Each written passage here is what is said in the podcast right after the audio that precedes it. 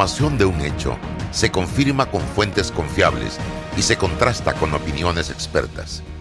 Investigar la verdad objetiva de un hecho necesita credibilidad y total libertad. Con entrevistas que impacten, un análisis que profundice y en medio de noticias, rumores y glosas, encontraremos la verdad. Presentamos a una voz contemple y un hombre que habla sin rodeos con Álvaro Alvarado por Omega Estéreo. Bienvenidos.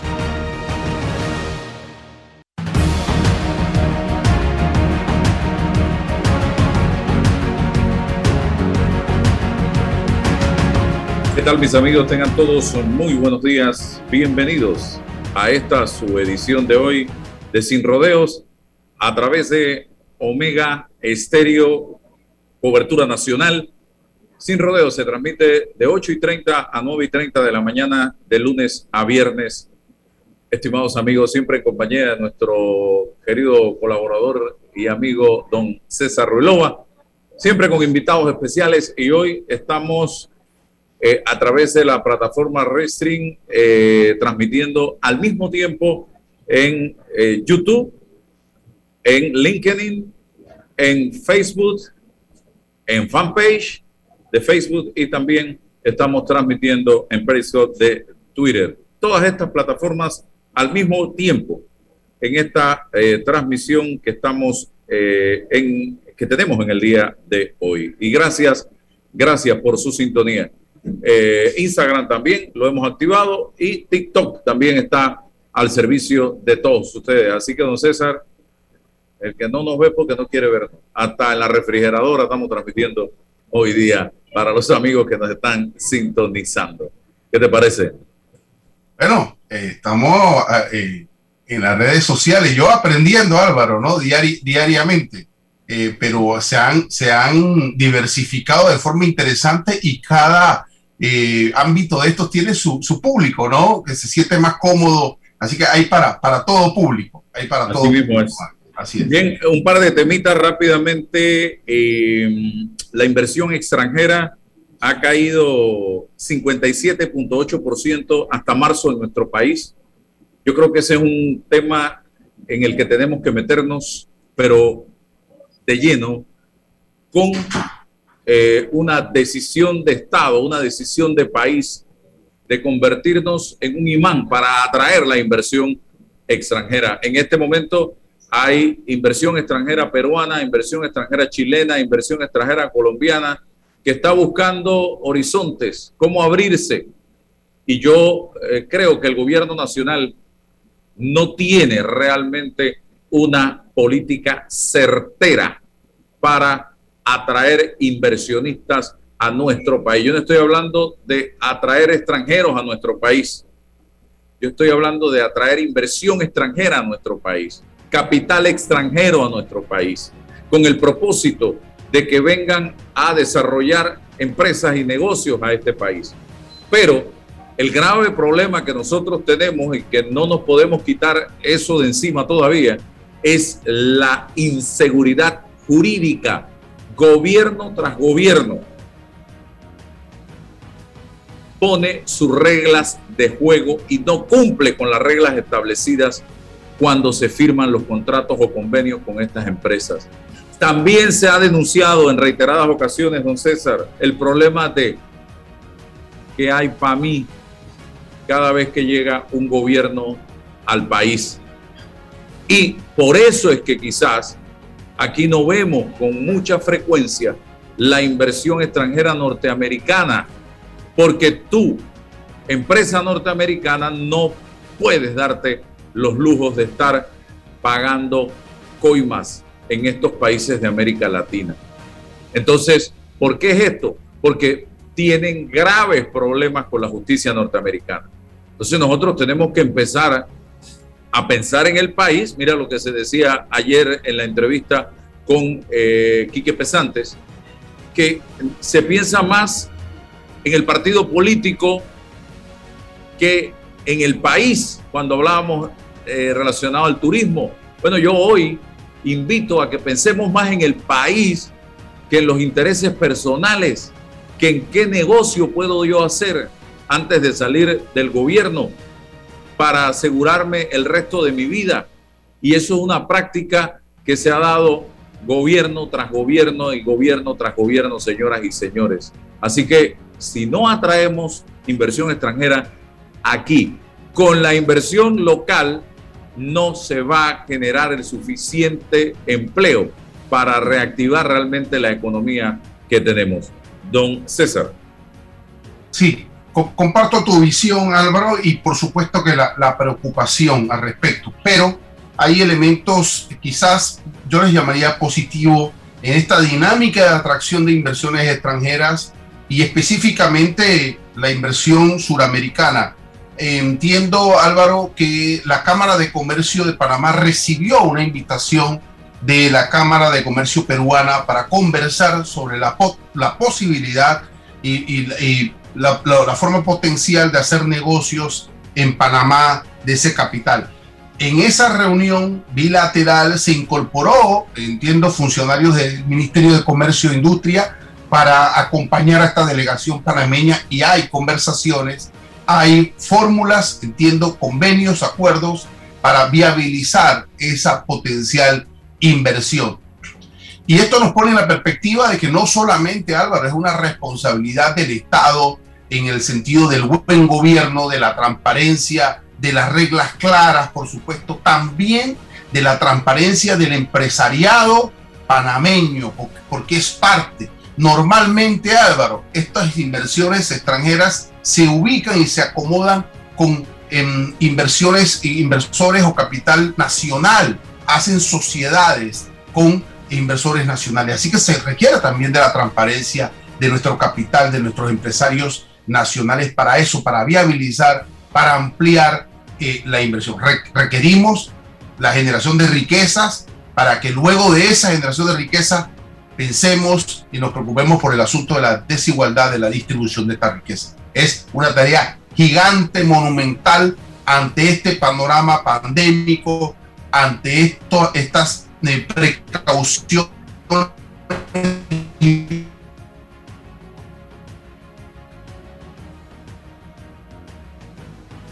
Se congeló César. Se eh, frició la señal de César, el internet. ¿Qué problema? ¿Qué problema con el internet en este país? Gracias a Dios, nosotros acá eh, tenemos fibra óptica porque hemos tenido que migrar hacia allá eh, por ese grave problema al que nos enfrentamos en todo el territorio nacional en muchas ocasiones. bueno, eh, tenemos nosotros acá, gracias a Whippet tenemos esta calidad de señal que ofrecemos diariamente. Pero bueno, y cierro, eh, a esperar que César se vuelva a conectar eh, con el tema de la Fiscalía analiza nuevos cargos por vacunación clandestina. Y veo un titular, una portada de mi diario que dice simple y sencillamente una gran verdad nos cogieron de pendejos. Claro que nos agarraron de pendejos a todos. Porque cuando se descubre este escándalo de la vacunación clandestina, no sabían qué hacer y no podían decir la verdad del caso. Y nos inventaron una teoría sobre una falsa vacunación de agua con sal y una estafa. Y por ahí nos llevaron en el carrito de la estafa y del engaño y nos siguen llevando en el carrito de la estafa y el engaño porque nosotros lo permitimos. Porque este es un país al que el nombre le vendría bien, Pendejistán. Que eso es lo que somos, señoras y señores. Eso es lo que somos. Una sociedad de pendejos. Y me perdonan el español, el francés. Somos una sociedad de pendejos. Aquí somos Alcacelce, llamarada de capullo. Protestamos cinco minutos y de lunes a jueves. Y por redes sociales. Ah, sí, tenemos nuestro estilo para hacer sentir nuestra posición. Por redes, en aire acondicionado, de lunes a jueves, de 8 a 5 de la tarde y de allí no sé, ay, si hay juego de fútbol o hay día libre o hay fin de semana, no te metas a, criticar nada ni a aportar nada porque te dice, vete a ver el juego. Deja de estar protestando y criticando, hombre. ¿De qué te quejas? Ese es Panamá. Eso somos nosotros. Y por eso es que yo digo, hoy, repito, nos han llevado por el, por, por el caminito del engaño, de la estafa, con el tema de la vacunación clandestina y nosotros aplaudiendo acá como si estuviéramos viendo payasos en el circo. Qué bárbaro. Cierre, don César. Sí, no, no sé dónde me quedé, Álvaro, porque el asunto del Internet también es caótico. Acá estaba hablando de la inversión, estaba hablando de la, de la posibilidad de que el capital nacional se pudiese en alianza estratégica con este capital internacional, pero se requiere transparencia. Bueno, y también lo que tú dices, ¿no? La cultura de nuestro pueblo. Hemos sido y hemos estado ahogados por, por, por esto lo que, lo que hablamos ayer, pues lo que discute y lo que debate un partido político. Si, si eh, el partido arrendó un local para, por, el amor, eso no puede ser un asunto de debate nacional ni de interés nacional, que tiene que ver con la vida institucional, operativa de un partido político.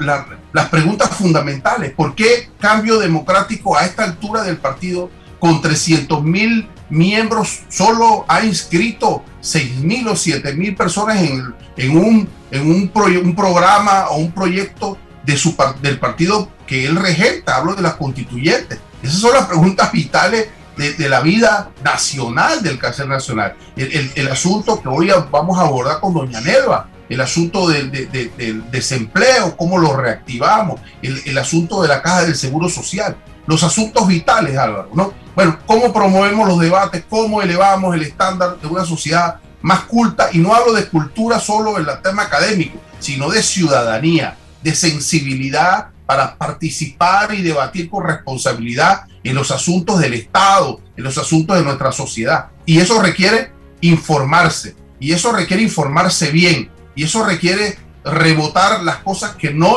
no nos interesan y no son vitales para nuestra vida. Entonces, bueno, tenemos que ayudar, aportar. No sé si los medios de comunicación están jugando un papel fundamental y en, esta, en esta coyuntura. Creo que no. Bueno, al principio hablamos de las redes sociales. Es un mundo y un ecosistema más democrático, genera más oportunidad, pero hay que discriminar ahí con mucho cuidado lo que es verdadero y lo que es pura propaganda, don Álvaro. Bien, seguimos. Nelva Reyes con nosotros en el día de hoy ella eh, dirige en este momento eh, la Coordinadora Nacional de Trabajadores CONATO. Y bueno, yo quiero iniciar eh, dándole mi respeto, mi saludo, mi aprecio, profesora. Y comenzamos un poco, hoy sale en el diario La Prensa la grave situación en que ya está invalidez, vejez y muerte a tal grado que nos están hablando de que se agotaron prácticamente las reservas de invalidez, vejez y muerte. Dice, reservas contables del subsistema de IBM están a punto de morir, dice esta noticia. ¿Le preocupa a usted esto, profesora? Bienvenida. Eh, micrófono, profesora, por favor. A ver si se activa el micrófono. Ahora, sí. Ahora sí. sí. buenos días Álvaro, muchas gracias por la invitación al programa Sin Rodeos. A don César Ruilova también nuestro saludo. Eh, bueno, claro, por supuesto que nos preocupa, pero mire Álvaro, ahí yo no sé si recuerda, hace como más de un año, el subdirector de la Caja del Seguro Social salió en los medios de comunicación con unas, una, una nota muy sensacionalista de que ya prácticamente no había recursos para pagar las, las jubilaciones o las pensiones. y realmente pues no era así, entonces uno no sabe a qué creer, si hay de verdad o no hay. Claro que hay cuatro programas, la Caja del Seguro Social está integrada por cuatro programas y en uno de ellos, que es el de vejez, invalidez y muerte, realmente eh, tiene algunas dificultades, pero todavía vimos el informe o la respuesta que dio el departamento técnico al cuestionamiento que hizo eh, la OIT sobre la situación de la caja del Seguro Social y bueno, hay todo un zigzagueo, diría yo, en el marco de, eh, del, informe real que se tiene. Entonces hemos venido demandando que haya ese informe que sea real, que sea transparente y que sea objetivo de qué es lo que tenemos, porque un día te dicen una cosa y otro día te dicen otra. Así no se puede trabajar y así tampoco se puede eh, realizar ningún tipo de acción en el marco de la Caja del Seguro Social. Álvaro, en este caso de la Caja del Seguro Social, desde el 2005 eh, los trabajadores planteamos que no era posible eh, la, la, parte del sistema mixto.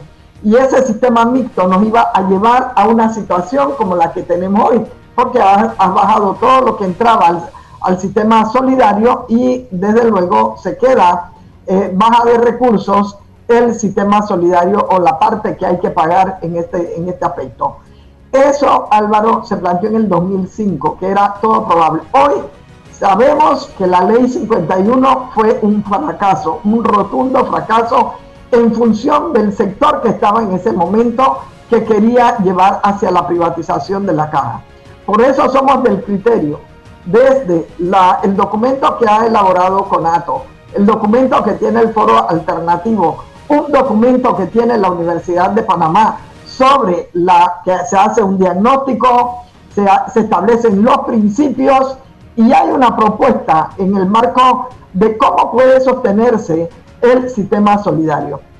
Y esto, y esto lo hemos planteado, lo hemos, eh, bueno, lo estamos eh, divulgando en todos los medios que sean posibles eh, divulgarlo con el objetivo de que tenemos que volver al sistema solidario para que la población panameña, los trabajadores y trabajadoras puedan tener garantía en los años que le falten para poder tener una pensión, eh, tener una pensión que reúna o por lo menos que se mantenga en el 60% de, eh, de, de su salario.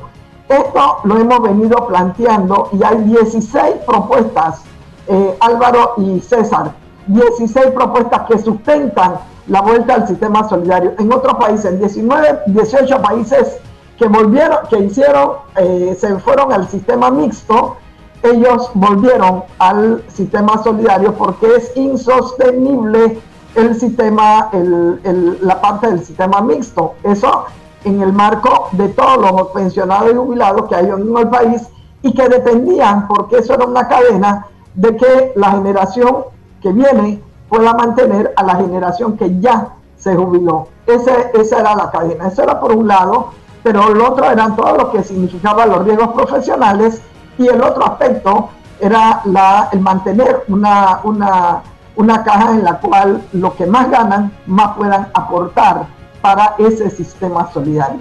Entonces, eh, desde luego que lo que han planteado hoy eh, de, que, de que, bueno, ya estamos al, borde del, del colapso. Eh, realmente la Junta Técnica, que también dijo en una ocasión eh, que no era, bueno, que si hubiese estado el sistema solidario, hay unas declaraciones de ello, el sistema solidario podría estar hasta el 2041. Entonces, sinceramente, Álvaro, es como usted señalaba hace un rato, juegan con nosotros, juegan a las bolitas y eso no es justo para el pueblo panameño. Y tenemos que estar muy claras y muy claros todos que hoy tenemos que luchar para esa vuelta al sistema solidario. ¿Por qué? Porque es lo que nos pueda garantizar que usted, que ustedes, que yo, que, que, que las nuevas generaciones puedan tener una jubilación un poco más digna. Hoy aquí en Panamá tenemos jubilaciones de 190 balboas y a ver, dígame usted, hoy, ¿quién vive con 190 balboas? ¿Quién vive en Panamá con 190 balboas? Cuando muchas veces esos compañeros no tuvieron la oportunidad en un inicio de tener un trabajo estable, poder tener una vivienda, sino que hasta finales es que ellos logran esa estabilidad y pueden ser sujetos de crédito. Entonces, eh, realmente es una situación complicada, pero que si hay una voluntad política, realmente podría eh, mejorar la situación para todos, no para un pequeño sector que es el que quiere siempre apoderarse de las cosas. Sí, eh, profesora Nelva, tengo dos preocupaciones en base a este tema. Una de ellas, eh, mantener el sistema solidario. Eh, matemáticamente, ¿cómo se haría? Porque se necesita para mantener el sistema solidario muchos más cotizantes en esa pirámide para que el cotizante que está trabajando pueda subsidiar al que se va a jubilar, que era como realmente se creó este proyecto en el pasado, cuando inició. Eso ha ido disminuyendo que hoy hay, o cada día hay menos gente cotizando y más gente saliendo o jubilándose, saliendo del sistema. Eso es lo que me preocupa. ¿Cómo, dice, ¿Cómo creen ustedes que puede corregirse eso? Uno y segundo, el misterio de no revelar al país eh, cuánto realmente hay en el fondo o en el programa de invalidez, vejez y muerte, porque nos llevan en ese carrito desde hace años a tal grado que Stevenson Girón en su momento llegó a decir que no era necesario eh, una, eh, tocar invalidez, vejez y muerte. Aquí en este gobierno han dicho el presidente por un lado eh, y otros políticos que no era necesario tocar las paramétricas. Entonces, ¿qué hacemos pues? ¿Por qué tanto misterio? Sí, hay, hay varias cosas, Álvaro el gobierno, el gobierno actual ha estado, eh, llevando una serie de leyes como la 159, por ejemplo, que es la ley eh, de las empresas multilaterales de manufactura, a, quienes les da dos años de gracia a esas empresas para que no paguen la cuota obrero patronal, o sea, para que el seguro social no sea pagado. Igual también en la ley 2000, 2001 también se plantea lo mismo, o sea, se le da una serie y la ley 2001 todavía va más, o sea, además de no pagar eh, la cuota, le da, le dice que no hay la, los recargos estos que se le pone a todas las empresas que tienen que, que pagan la cuota obrero patronal por el atraso. Entonces, no, vemos que el gobierno no tiene una voluntad, eh, diríamos, política en el marco de garantizar la caja del Seguro Social. Si la caja del Seguro Social está en crisis, como ellos mismos han señalado, entonces ¿por qué hacen leyes en las cuales le quitas eh, los recursos directamente a la caja del Seguro Social y le quitas un derecho que tiene el trabajador de tener su seguridad social para que pueda ser atendido cuando así él lo requiera. Eso es una cosa. Y lo otro, en el marco de cómo se gana, claro que hay menos eh, trabajadores. Por eso hemos planteado de que, mire, en Panamá hay 717 mil personas que viven de la economía informal.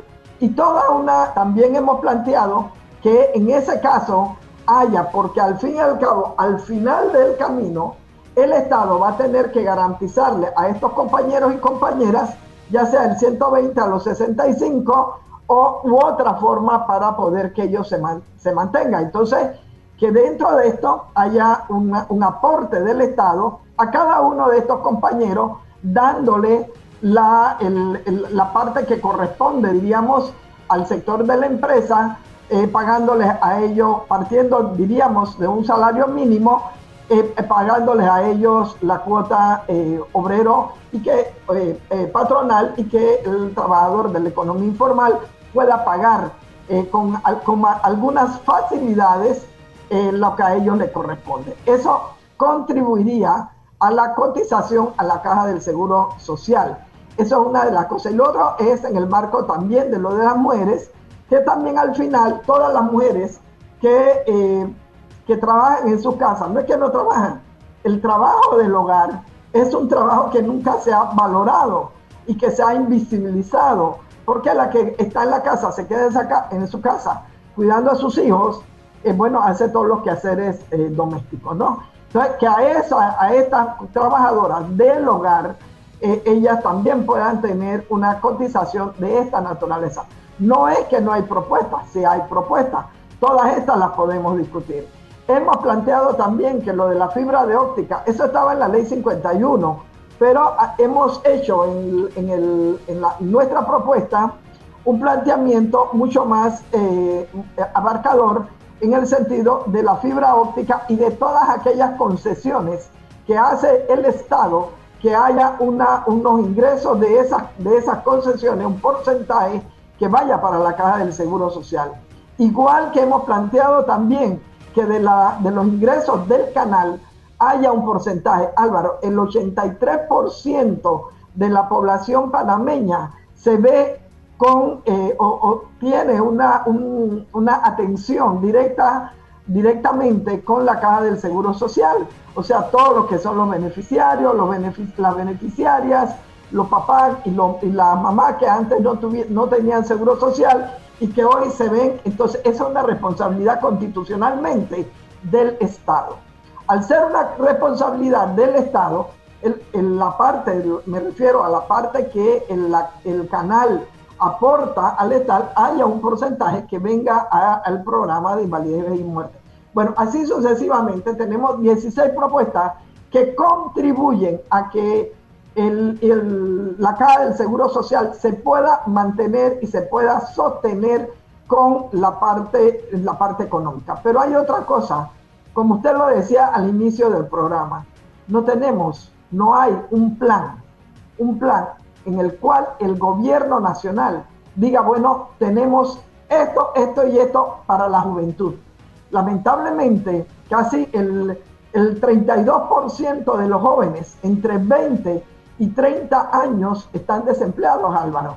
Entonces tienes que tener un programa, tienes que tener un plan en el cual puedas eh, incentivar el trabajo a estos, a estos jóvenes y, a, la juventud sobre todo, ¿no? Ah, es cierto, hay muchos jóvenes, tienen el bachillerato, no tienen una carrera específica, pero tienes que crear programas eh, de manera que le pueda servir al país, pero también a estos jóvenes agarrar experiencia. Eso lo deben de hacer y no lo están haciendo. Pongan a todos estos planificadores, a todos estos que hagan eh, estudiosos en esto, a ver qué programas se pueden realizar. Hay muchas cosas que, se pueden hacer y que no las están haciendo porque están solamente atenidos a la, a la parte de las empresas. Y es muy cierto lo que usted señalaba hace un rato. Lamentablemente, aquí vienen empresas y vienen a jugar con nosotros también. O sea, no es traer una empresa por traer una empresa.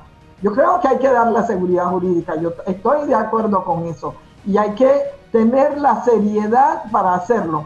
Pero hay empresas que vienen y hacen eh, y, se burlan de las, eh, las normas establecidas en el país, como lo es el Código de Trabajo. Y eso tampoco lo podemos eh, permitir. El Código de Trabajo en los momentos en el cual el país creció al 10, al, al, 9%, no fue obstáculo para que el país, para que se creciera en la parte económica. Ahí estuvo y estaban las mismas normas. O sea, no podemos aceptar que, el, que, la, que quien venga aquí venga y establezca, y eso lo hacen empresas mexicanas y también lo hacen empresas, empresas ecuatorianas que vienen y quieren jugar con el trabajador y eso no lo podemos eh, aceptar. El código tiene que ser y las normas jurídicas, no solamente para ellos, sino también para nosotros los trabajadores, tiene que ser respetada.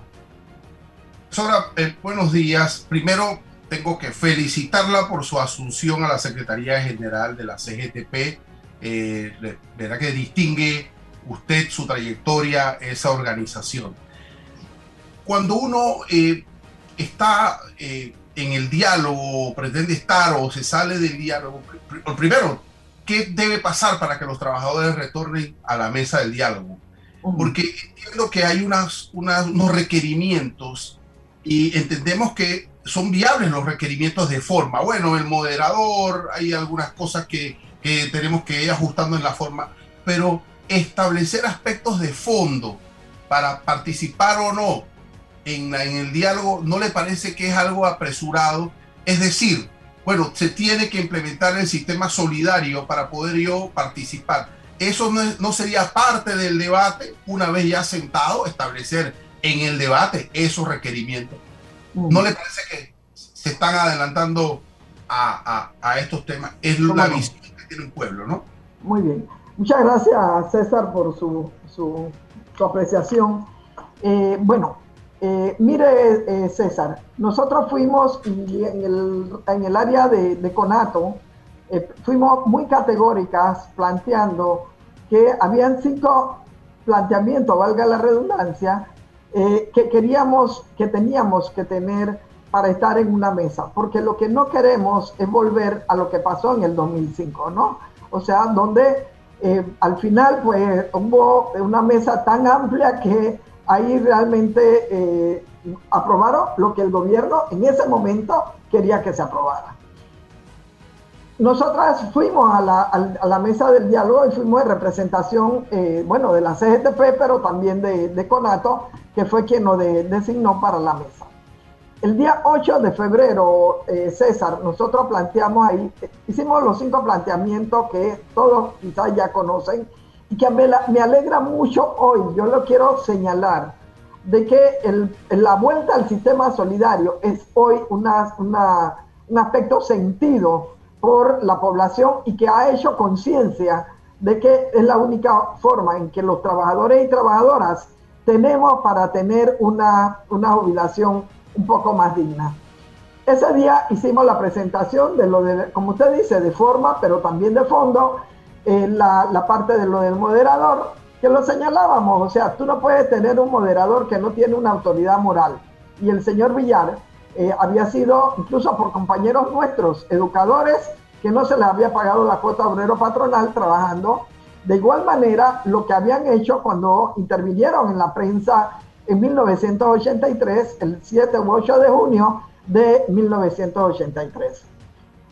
Eh, eso nos parecía que era muy importante. Planteábamos lo de que quienes debían estar en la mesa, porque allí es también el punto, quizás un punto que no es de forma, sino también de ver quiénes eran los que iban a decidir. Y, planteábamos que los partidos políticos, la Asamblea de Diputados, las bancadas en la, en la Asamblea podrían estar, nadie dice que no pueden estar, sino que no tendrían el carácter decisorio en la mesa. Eso era lo que planteábamos.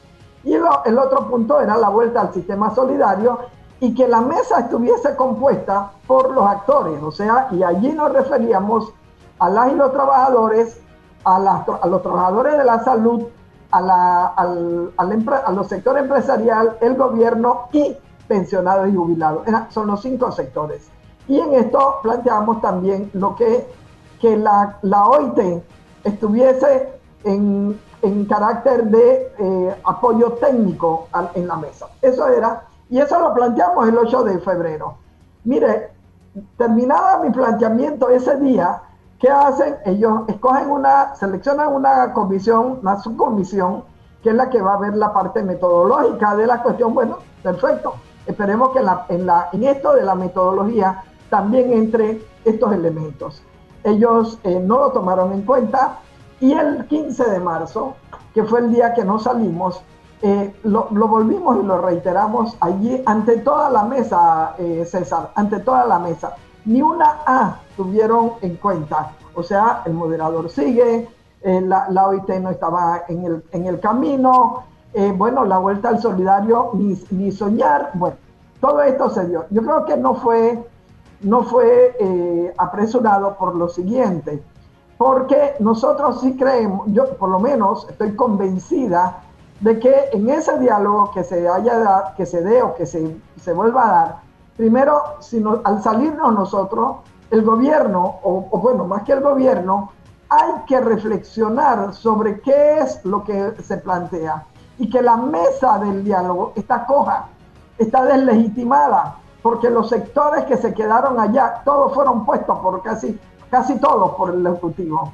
Allí estuvo la representante de la CONAMU, que fue puesta por el Ejecutivo. Allí estuvo la juventud, que prácticamente no fue de las organizaciones jóvenes del país, sino que fue puesta por el Ejecutivo también.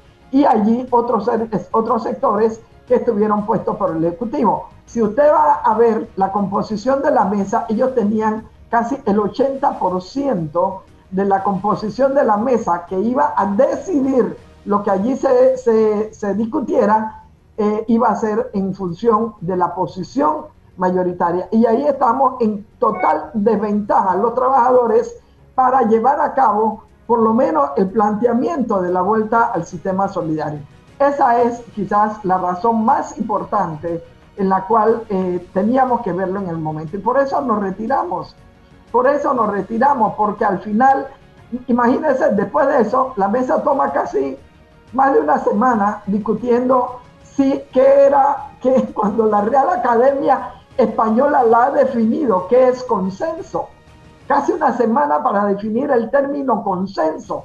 Si usted está, aquí estamos los tres, los tres estamos aquí.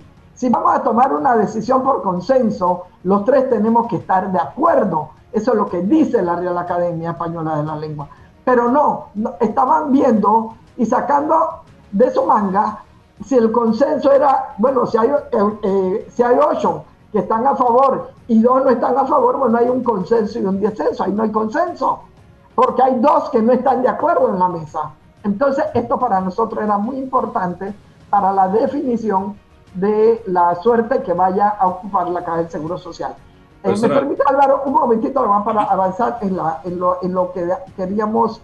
Eh, lo otro era, por ejemplo, bueno, después de eso nos salimos, bueno, nos salimos. Siguieron haciendo lo de la mesa y eh, veníamos nosotros, esa mesa es de, tales deslegitimada, etcétera, etcétera.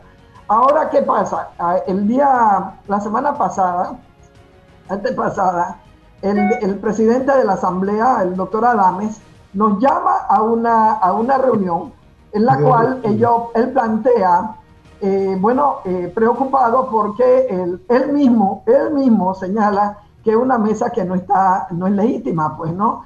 Entonces, eh, que plantea una resolución, en la, plantea, nos plantea que él iba a hacer una resolución en la cual se tomara en cuenta lo que nosotros hemos venido señalando, y que, eh, bueno, que nosotros somos importantes en la mesa. Bueno, esa es una decisión del doctor Adames. Él llevó la hizo la resolución, ellos eh, la presentaron en la Asamblea, fue aprobada por 45 diputados y luego entonces la llevaron al presidente de la República para ver la Asamblea. Ahí hay dos cosas. Ustedes han visto en la estrella, han visto la parte de lo que dijo la OIT, o sea, todas las falencias que tienen los informes, porque en una reunión que tuvimos con la OIT, ellos sí fueron enfáticos. Ellos dijeron que al ellos entrar en la mesa, ellos iban en calidad técnica, ellos tendrían que hacer un estudio actuarial por ellos mismos. Eso lo dijeron así muy, muy claramente. Y entonces, por eso ellos hoy piden, eh, cuando pidieron toda la documentación, y salen a, ellos indican toda la falencia que tienen los informes que ellos le han dado, ¿no? Y bueno, eh, estamos esperando realmente eh, que es porque todavía como oficialmente el gobierno no le ha, eh, no ha solicitado a la OIT la venida en carácter técnico. Entonces, eso es un poco lo que se hace. Y a la pregunta final que usted hacía de qué falta, yo creo que nosotros mantenemos eh, la parte eh, de los cinco sectores que deben estar en la mesa, eso es fundamental. Y, eh, y, bueno, y la vuelta, al, bueno, la vuelta al sistema solidario, claro, yo coincido con usted, César, que es parte de la discusión, la, la, la haríamos, pero con la presencia de estos sectores. Bueno, Profesora, muchísimas gracias. Que no sea la última, que sea la primera, pero no la ah, última. No la última, Álvaro. Álvaro, muchas gracias a usted. Oiga, disculpen que me tomé parte de mucho tiempo. De los movimientos sociales, de la democracia, de la democracia participativa, de fórmulas para, para poder permitirle a la gente expresarse y que su voluntad y, eh, se tome en cuenta en las cuestiones del Estado. Hace mucha falta, profesora gracias. Gracias, profesor. Vamos al cambio y regresamos enseguida. Gracias, Álvaro. Gracias, César. Hasta luego. Bien, bien. Descarga ya la nueva billetera electrónica nacional BEN de Banco Nacional de Panamá, tu app de cuenta virtual que te permitirá realizar pagos, consultas, recargas, transferencias y retiros en cajeros automáticos, todo de manera fácil, rápida y segura. Envía y recibe dinero utilizando tu celular. Banco Nacional de Panamá, grande como tú. En Mi Bus seguimos modernizando el transporte público para brindarte un Panamá más conectado, reforzando las rutas complementarias de tu barrio para que llegues al punto de conectividad de tu zona. En el este, cuentas con la zona paga Metro Pedregal, en el norte, con la zona paga Los Andes, y en el centro, con la zona paga 5 de Mayo, en donde tendrás rutas troncales y corredores de alta frecuencia, y así puedes trasladarte de una forma más rápida y segura. Sigue avanzando en tu viaje realizando el transporte gratuito y aprovecha todos los beneficios en tiempo y dinero. Y recuerda, no bajes la guardia contra la COVID-19. Al viajar con nosotros, usa tu mascarilla, pantalla facial y gel alcoholado. Mi bus, la gente que mueve a Panamá. ¿Sabías que el yacimiento de cobre Panamá es un pórfido de cobre. Esto significa que el cobre está acompañado de otros minerales, que en nuestro caso, oro, plata y molibdeno en menores cantidades. Cobre Panamá. Estamos transformando vidas. Déjate llevar por la frescura del pollo melo. Panameño como tú. Déjate llevar por la frescura del pollo melo. Variedad estándares. la calidad es una promesa. Para llevarte el pollo melo siempre fresco hasta tu mesa. Déjate llevar por la frescura del pollo melo. Por su sabor y calidad lo prefiero. Déjate llevar por la frescura melo. Estimado usuario, evita sanciones. No te quites la mascarilla ni la pantalla facial. No ingieras alimentos y ningún tipo de bebidas dentro de trenes y estaciones. Respeta las normas. Cuida tu metro. Panama Ports se mantiene en su compromiso de apoyar al desarrollo económico del país. Hemos aportado en todos los sectores apoyando a las comunidades más vulnerables, dotando los hospitales, respaldando la vacunación masiva en el país y la de nuestros colaboradores, para brindar nuestra labor día y noche. Para los próximos 25 años, se proyecta que Panama Ports realizará pagos adicionales directos al Estado por movimiento de contenedores de 24 millones al año y pagos en concepto de dividendos de 7 millones mínimos al año. Nuestra labor continuará para que en los próximos 25 años Panamá siga avanzando por un mejor mañana para todos los panameños. Panama Ports, 25 años unidos a Panamá. Bueno, me voy a comer con una estrella. Mmm. Espérate, ¿y tu esposa sabe? Claro, ella sabe que la estrella del sabor es American Star. Y por eso en la casa comemos delicioso. American Star, el tasajo, jamón, chorizos y embutidos más suaves, económicos y con el sabor que le gusta a todos. ¡Oh! ¿Me invitas a conocer esa estrella? Busca la estrella roja y azul American Star, la estrella de tu cocina. Detrás de nuestras hipotecas encuentras tu nuevo hogar. Solicita un préstamo hipotecario para tu vivienda con grandes beneficios. Traslada tu hipoteca y date una nueva oportunidad. Refinancia con nosotros y toma un descanso. O recibe ese dinero extra que necesitas con nuestro préstamo con garantía hipotecaria Casa Más. Contáctanos a través de nuestras plataformas de atención al cliente. Caja de Ahorros, el banco de la familia panameña. Hay un delito que va en aumento, que se aprovecha de la buena fe de los ciudadanos. Yo estoy aquí construido aquí en mi carro solamente suyo y mi persona. Entonces creo que usted me diga, ¿tiene el dinero completo o tiene usted un abono? Que realiza estafas por medio del comercio electrónico y que suplanta tu identidad. Ese es el ciberdelito, con un aumento del 225% en el primer trimestre, convirtiéndose en el delito con mayor incidencia en el último año. Estos grupos de crimen organizado generan 20 mil dólares diarios aproximadamente al cometer estos delitos. Si alguien te solicita dinero por redes sociales, antes de depositar, llama a esa persona y confirma la información. El ciberdelito es real. Denúncialo al 507-2988 o al 104. Un mensaje de la Policía Nacional, el Ministerio Público y esta emisora. En Mi Bus seguimos modernizando el transporte público para brindarte un Panamá más conectado, reforzando las rutas complementarias de tu barrio para que llegues al punto de conectividad de tu zona. En el este, cuentas con la zona paga Metro Pedregal, en el norte, con la zona paga Los Andes, y en el centro con la zona paga 5 de mayo, en donde tendrás rutas troncales y corredores de alta frecuencia. Y así puedes trasladarte de una forma más rápida y segura. Sigue avanzando en tu viaje realizando el transbordo gratuito y aprovecha todos los beneficios en tiempo y dinero. Y recuerda, no bajes la guardia contra la COVID-19. Al viajar con nosotros, usa tu mascarilla, pantalla facial y gel alcoholado. Mi bus, la gente que mueve a Panamá. Seguimos, César, en Omega Estéreo y hablamos y lo, lo, tocaremos mañana al inicio del programa de lo que le espera a nuestros jóvenes con el tema de invalidez, vejez y muerte. Muy preocupante el escenario, pero lo hablamos mañana porque tenemos a don Alfredo Burgos, eh, expresidente de la Cámara Minera de Panamá, eh, hoy directivo de esta organización. Y me gustaría, eh, primero que todo, que nos ponga en perspectiva la posición de ustedes sobre la negociación del contrato entre el Estado panameño y la empresa minera, que es un tema que hoy es noticia. Muy buenos días y gracias a Álvaro y César y un saludo cordial a toda su audiencia.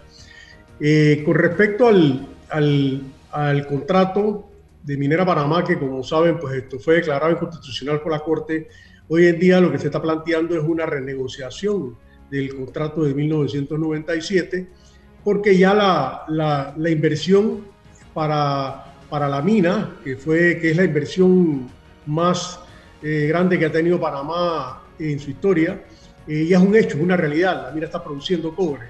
Entonces, eh, aquí hay dos aspectos que entran en consideración. Uno de ellos es el tema seguridad jurídica, que lo hemos eh, conversado ampliamente anteriormente, eh, que, se, que de cierta forma se tiene que respetar porque la inversión se hace en base a una regla del juego.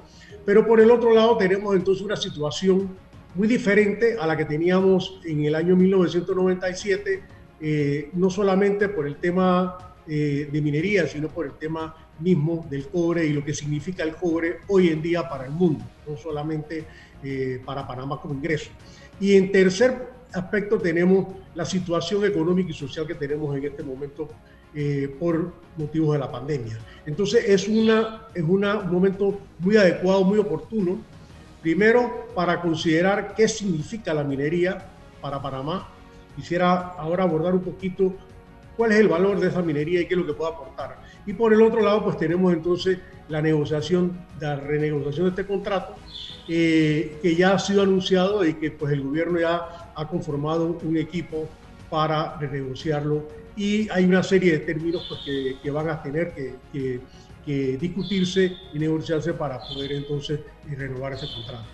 Eh, si me permiten, yo sí quisiera eh, no solamente a ustedes, sino también a su audiencia, porque muchas veces el tema minero es por falta de conocimiento, de educación sobre lo que es la minería. La minería es un, eh, es un sector primario de la, de la economía del país, eh, ofrece oportunidades. En el caso de Panamá, fuimos bendecidos con recursos minerales que no los tiene el resto del continente, digo, el resto del, del istmo centroamericano eh, ustedes saben que de Colombia hacia el sur, sobre todo Colombia, Ecuador, eh, Perú y Chile, está la, eh, están los Andes donde se depositaron, de hecho se, se, dieron depósitos grandes de, de, cobre. Y hacia el norte comienzan al norte de México, Arizona y hasta Canadá. En, en el caso de Panamá nos tocó un reducto de, esa, de lo que es el, el, arco de islas porque tenemos el inicio de lo que es la cordillera de los Andes. Entonces, tenemos eh, recursos de cobre eh, inmensos en Panamá, mina, o sea, eh, yacimientos mineros de clase mundial. Solamente para que tengan una idea, estos, es, el valor de estos yacimientos conocidos hasta ahora y estudiados, estamos hablando de que pudiera estar en total entre cobre y oro aproximadamente eh, en casi 300 mil millones de dólares en valor de, los precios de hoy en día. O sea, si usamos a, a 4.40 el cobre y a 1.800 la onza de oro. Estamos hablando de esas 300 mil millones de dólares en valor de mineral en este momento conocido. Ya conocido. Eso, Pero disculpa, Alfredo, 300 mil millones para quién? No, no, no, ese es el valor del mineral. El valor del mineral. ¿Ok? Entonces, nos asusta esa, esa cifra, nos asusta, porque imagínate. Claro, pues, es que, es que es, plata, ya yo no trabajo más, Alfredo. de eso se trata. Es igual que si que cuando se cuando un país descubrió sus yacimientos de, de petróleo, estamos hablando del siglo pasado, y lo que significó eso para Venezuela y para muchos otros países, que lo que tenemos que aprender es, del, eh, o sea, llevar buenas experiencias, aprender de las malas experiencias y lo que nosotros estamos dominando hoy en día, un desarrollo sostenible de la minería, que es muy diferente a lo que era la minería del siglo XX o, del siglo XIX, cuando se explotaron muchos yacimientos. En el caso de Panamá comenzó las explotaciones desde el tiempo de la colonia española, pues, con las minas de oro, que la, por ejemplo la mina de Cana era la más grande de todo el continente en aquel entonces. Pero bueno, regresando a la realidad, nosotros tenemos que aprovechar esta coyuntura que tiene el país, porque el canal fue lo que nos ha permitido llegar a lo que somos hoy en día. Y eso fue un desarrollo que inició a principios del siglo XX. Ahora estamos en el siglo XXI con una oportunidad muy similar a la que tuvimos con el canal de Panamá, que en realidad es una gran mina a cielo abierto, si lo vemos de esa manera, si lo vemos en términos mineros. Eso es lo que significó a principios del siglo XX, con la tecnología que existía en aquel entonces, desarrollar el canal de Panamá, que era un paso de, entre dos océanos a través de todo el, de todo el istmo panameño. Alfredo, pero ¿cómo, apostamos a la minería como país? Ese, logrando, logrando un equilibrio en el que hayan ganancias, se beneficie el país y no destruyamos el medio ambiente. ¿Se puede lograr ese equilibrio, eh, Alfredo? Permíteme aportar a tu pregunta, Álvaro. Permíteme aportar para el debate porque nos interesa el debate y el debate crítico e inteligente. Hemos tenido aquí a personas que han postulado la minería no genera, no puede generar un desarrollo sostenible, no es sostenible técnicamente, dicen estas personas. ¿Qué, opinas, Alfredo? Eso es cierto. Y, yo entiendo lo que, lo, que dicen eso porque, primero, pues eh, de eso, así se ganan la vida. Pues así como nosotros nos la ganamos en la parte minera, hay otros que se ganan la vida oponiéndose a la minería. Eh, lo que tenemos que llegar, tal y como ustedes están diciendo, a de qué manera podemos hacerlo de la manera más sostenible con las tecnologías que tenemos hoy en día, que vuelvo y repito, no son las mismas que habían eh, ni siquiera hace 20 años atrás. Entonces, eso lo tenemos hoy disponible. De hecho, el, el sector que lleva la vanguardia en tecnología ambiental, en sostenibilidad, ambiental, es la minería en el mundo entero, no, solo, no, no solamente en Panamá. Prueba de ello aquí en Panamá es lo que está haciendo, cómo, está, cómo desarrolló la mina eh, eh, minera Panamá, cobre Panamá. Eso es prueba de ello. Pero lleguemos al, vamos nuevamente a usar de referencia porque estábamos hablando del canal de Panamá. El canal de Panamá, si se hubiera tratado de desarrollar hoy en día con todos estos grupos que le llamamos ambientalistas, pero ahora podemos entrar en qué significa ambientalista, o sea, qué es lo que debe aportar un ambientalista. No es oponerse, sino es cómo hacerlo correctamente, cómo hacerlo bien, cómo desarrollarlo sosteniblemente. Si hubiéramos planteado el canal de, desarrollar el canal de Panamá, hoy en día estamos hablando de 100, ciento y pico años después, se hubiera dicho que no. Y ahí vemos que el canal, el área, el área de lo que, lo que es la cuenca del canal y todo lo que representa para Panamá el canal, no es un desastre, no es como se plantea, es lo que nos ha dado a nosotros una forma de vida y, ser un país eh, eh, con, una, con una, una mejor eh, forma de vida que muchos de los otros países que nos rodean. Igual puede pasar con la minería. Y lo que le pedimos a todos los ambientalistas es que casualmente se sumen y apoyen para que se hagan, se desarrolle la minería de forma adecuada. Igualito que como se hizo con el canal, pero lo tenemos que hacer con la minería. ¿Por qué? Porque tenemos el recurso. Lo tenemos, si no lo tuviéramos otra cosa. Para Costa Rica es muy fácil decir no a la minería porque no tienen el recurso no tienen el recurso. Es igual que como, es como decirle a, a, Brasil eh, eh, eh, que haga un canal, obviamente no, no, no, tiene la franja angosta ni nada de esto. Entonces tenemos que nosotros ponderar y darle, y darle el, el valor que tiene algo que nos ha dado la naturaleza, en este caso los yacimientos de cobre y oro, y ver cómo los podemos desarrollar de una manera en que todos estemos de acuerdo en que todos saquemos un provecho, tanto económico como social, y que se desarrollen áreas en el sector rural, que es importante también, no en el sector urbano, en el sector rural, que se desarrollen áreas y que no solamente sea para minería, porque la minería lo que es es un polo nada más, es lo que ofrece las facilidades, la infraestructura y todo lo demás para que se desarrollen otros sectores alrededor de la minería. yo sé que ustedes han oído de que, por ejemplo, la mina de cobre cuenta con 1.800 eh, eh, contratistas, o sea, que le dan servicio a la mina, 1.800 empresas que le dan servicio a la mina.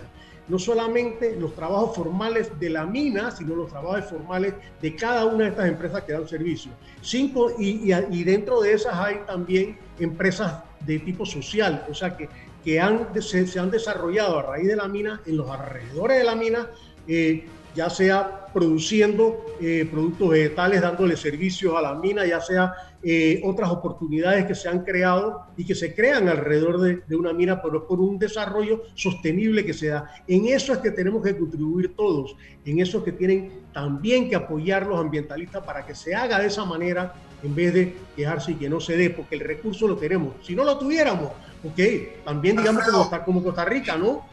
Alfredo, eh, pregunto, ¿con qué frecuencia, si hay un plan, y hablo del Ministerio de Ambiente, ellos llegan a la mina, generan algún tipo de informe sobre la situación ambiental del área? ¿Eso ocurre eh, para, para, evitar daños ambientales, si es el caso, o prevenirlos, o estar al pendiente? Allí pueden ingresar, yo pienso que sí, las autoridades responsables del ambiente para para eh, tener el cuidado en función de un plan ambiental que debe, debe existir. ¿Eso pasa? Por supuesto que sí, César, por supuesto que sí. Eh, y otro punto, el estudio de impacto ambiental que realizó eh, Minera Panamá para desarrollar este proyecto es el, es el más costoso que ha habido en el país, es el que tiene los mayores compromisos ambientales del país y es también el que utiliza las mejores técnicas en el mundo para los controles ambientales. E, eso es un hecho y se puede comprobar y lo saben las autoridades también. De hecho, usted sabe que se dio un incidente la semana antepasada de una ruptura de una, de una tubería, eh, casualmente por los protocolos que se, utilizaron, que se, que se, utilizan y que se utilizaron en este caso específico, en 40 minutos que lo controlaron, eh, lo que haya llegado al río, que fue en realidad eh, piedra molida, eh, que haya llegado al río en, al día siguiente, ya los niveles, los monitoreos que se hicieron, y eso va a haber un informe que va a emitir eh, mi ambiente, eh, donde, donde se va a demostrar que esto, cómo se dio y qué fue lo que sucedió y cuáles fueron las consecuencias del mismo.